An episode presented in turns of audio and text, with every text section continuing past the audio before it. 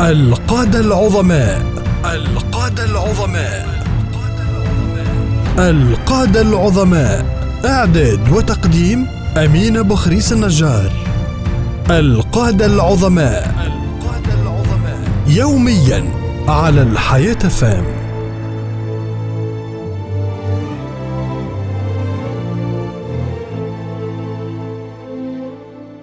بسم الله الرحمن الرحيم. وصلاة وسلاما على أشرف المرسلين. حياكم الله مستمعين الكرام عبر إذاعة الحياة اف ام فتح الشطر الأعظم من فرنسا أمير الأندلس بطل معركة بلاط الشهداء القائد العظيم عبد الرحمن الغافقي ويكنى بأبي سعيد تابعي جليل أخذ عن عبد الله بن عمرو رضي الله عنهما. من كبار القادة الغزاة الشجعان. كان عبد الرحمن الغافقي من أحسن الناس خلقا وكانت إنسانيته هذه تنبع من تربيته الإسلامية الصحيحة على يد الصحابة رضي الله عنهم. فلا عجب إذ رأينا منه حسن السيرة في أخلاقه مع رعيته ولا عجب إذا رأينا العدل والورع والصبر على الرعيه واسداء المعروف للناس دون انتظار مقابل.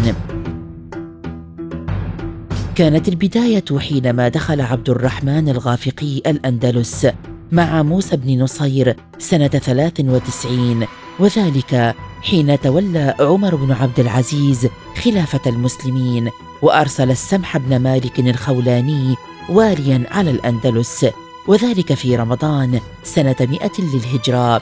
وسمع السمح بن مالك عن عبد الرحمن الغافقي علمه وشجاعته ومناقبه قبل أن يلقاه فلما جلس إليه وجده أعلم مما سمع عنه وضمه السمح إلى جيوشه تحت قيادته. وليس هذا فقط بل عرض السمح على عبد الرحمن الغافقي ولاية جزء من الأندلس فرفض وقال إنما جئت للجهاد وشارك مع السمح في كل معاركه وأصلح الله عز وجل أمور الأندلس على يديه. ولم يلبث الأمير السمح أن عزم على فتح أوروبا والوصول إلى عاصمة الروم القسطنطينية من الغرب. كانت رغبة السمح بن مالك أن يجعل البحر المتوسط عبارة عن بحيرة إسلامية من جميع جهاته. وانطلق أبطال الإسلام نحو فرنسا واستطاعوا أن يفتحوا المدينة الأولى ثم توجهوا نحو المدينة الثانية فاستعانت فرنسا بأوروبا كلها فأرسلت العواصم الأوروبية الجيوش الجرارة إلى دوق فرنسا وبدأ القتال بين المسلمين والروم على أبواب مدينة تولوز الفرنسية وقدر الله عز وجل للأمير السمح بن مالك أن يصاب بسهم يرتقي على إثره شهيدا.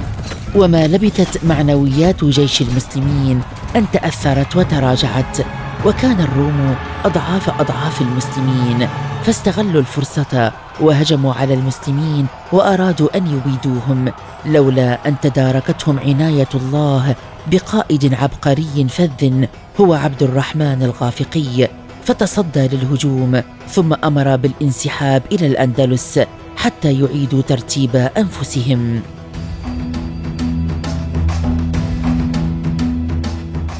تميز القائد عبد الرحمن الغافقي من الناحية العسكرية بالحسم وهو مبدأ في غاية الأهمية ويحتاج إليه كل قائد حتى لا تتشتت الأمور ويضيع الهدف. كما تميز أسلوبه العسكري بالتوازن بين ما يملك من قوة وما يريد من أهداف إضافة إلى اعتماده مبدأ إعداد الجنود قبل المعركة إعدادا قويا من كافة النواحي قبل التلاقي مع العدو. تولى عبد الرحمن الغافقي إمارة الأندلس بعد أن بايعه الناس بيعة مؤقتة وخلال تلك الفترة القصيرة استطاع عبد الرحمن أن يغمد بوادر التمرد الذي حصل في الولايات الشمالية.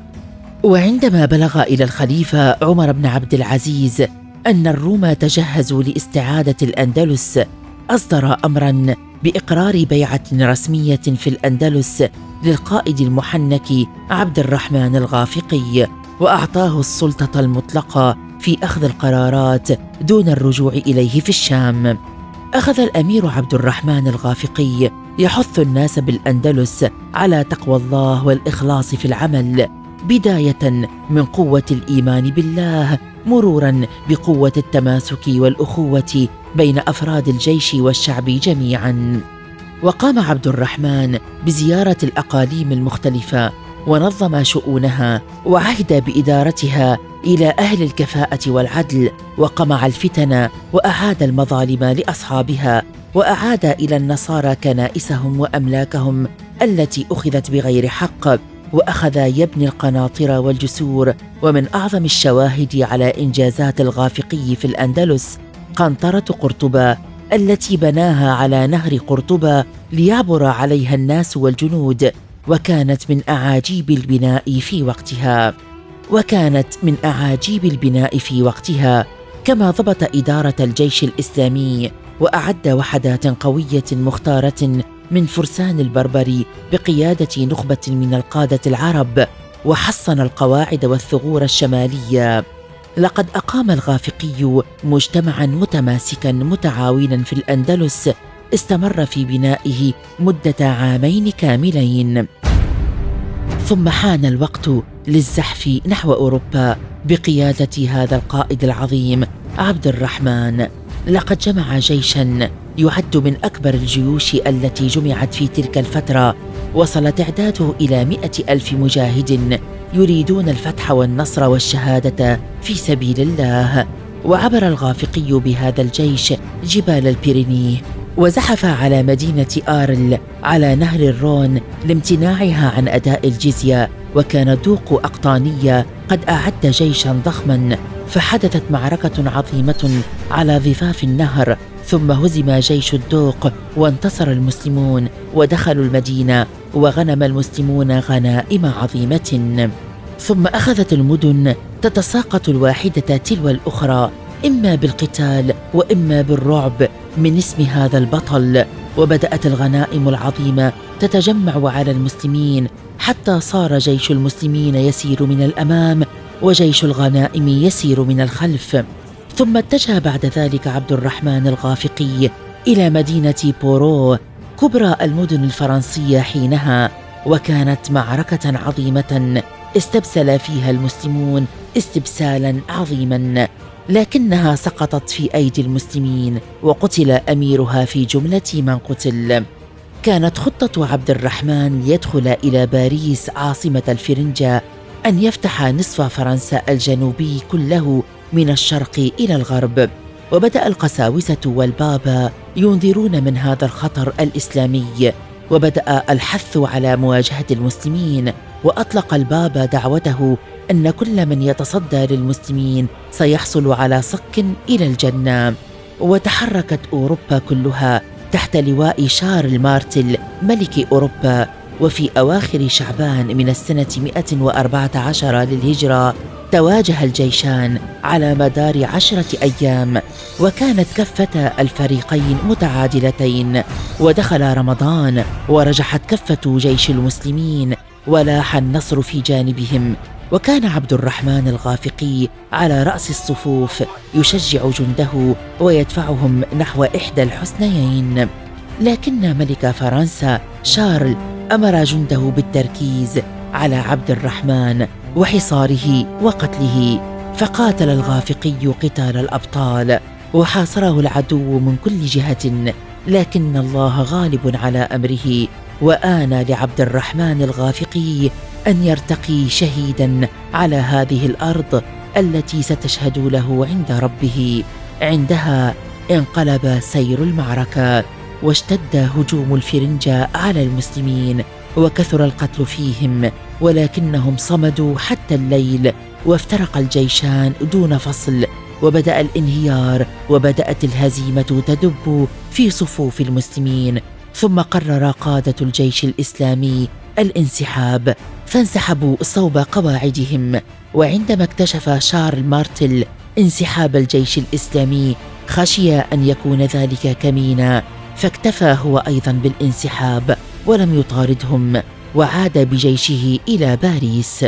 وتوقفت آمال المسلمين بالوصول إلى القسطنطينية. وكان عبد الرحمن الغافقي هو القائد الوحيد الذي وصل لهذه المرحلة من التوغل في أوروبا.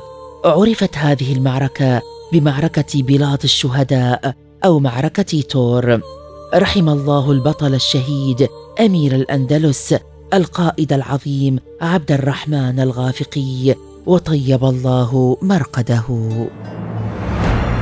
القادة العظماء القادة العظماء القادة العظماء. إعداد وتقديم أمين بخريس النجار القادة العظماء القادة العظماء. يوميا على الحياة فام.